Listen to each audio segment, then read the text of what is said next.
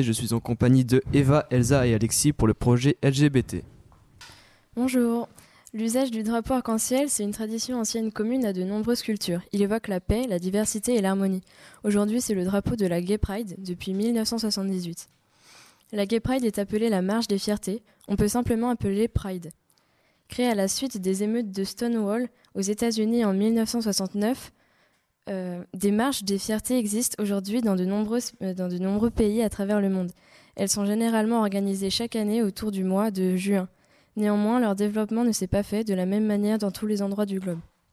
Alors bonjour, on voudrait aussi vous euh, parler du mouvement LGBT et LGBTQ.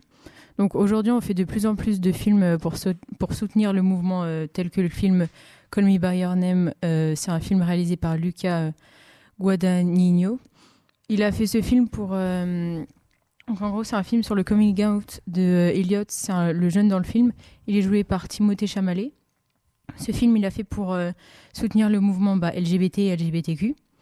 Et euh, il y a plein d'autres artistes euh, qui soutiennent ce mouvement, comme Beyoncé, Jay-Z, Frank Ocean, Nicki Minaj, Paul, RuPaul, qui lui a une émission sur les dragues.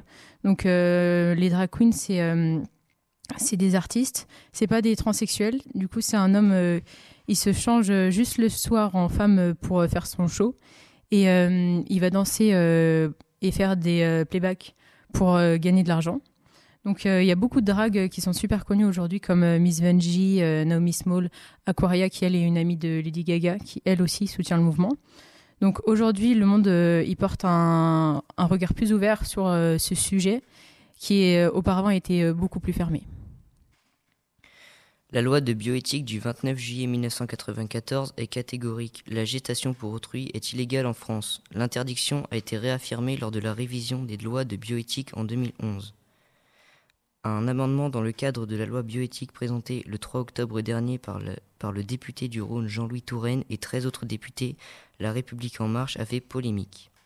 Cet amendement prévoyait la retranscription de la filiation des enfants nés de gestation pour autrui à l'étranger.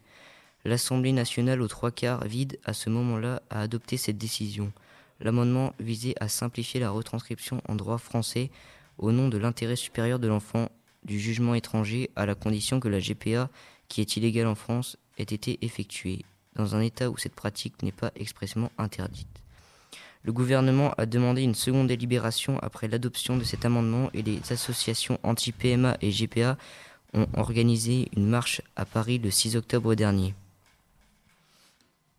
L'Assemblée nationale a finalement rejeté mercredi 9 octobre toute reconnaissance automatique en France de la filiation d'enfants conçus par la GPA, gestation pour autrui, dans un pays étranger où la pratique est autorisée.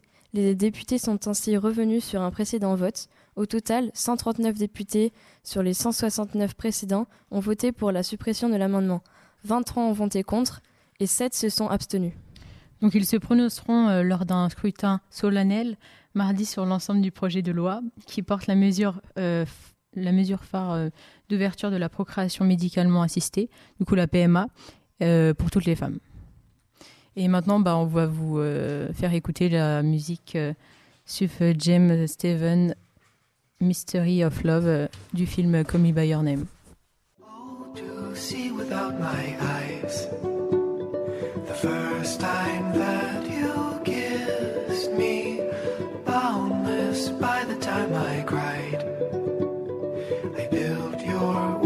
Walls around me, white noise, what an awful sound.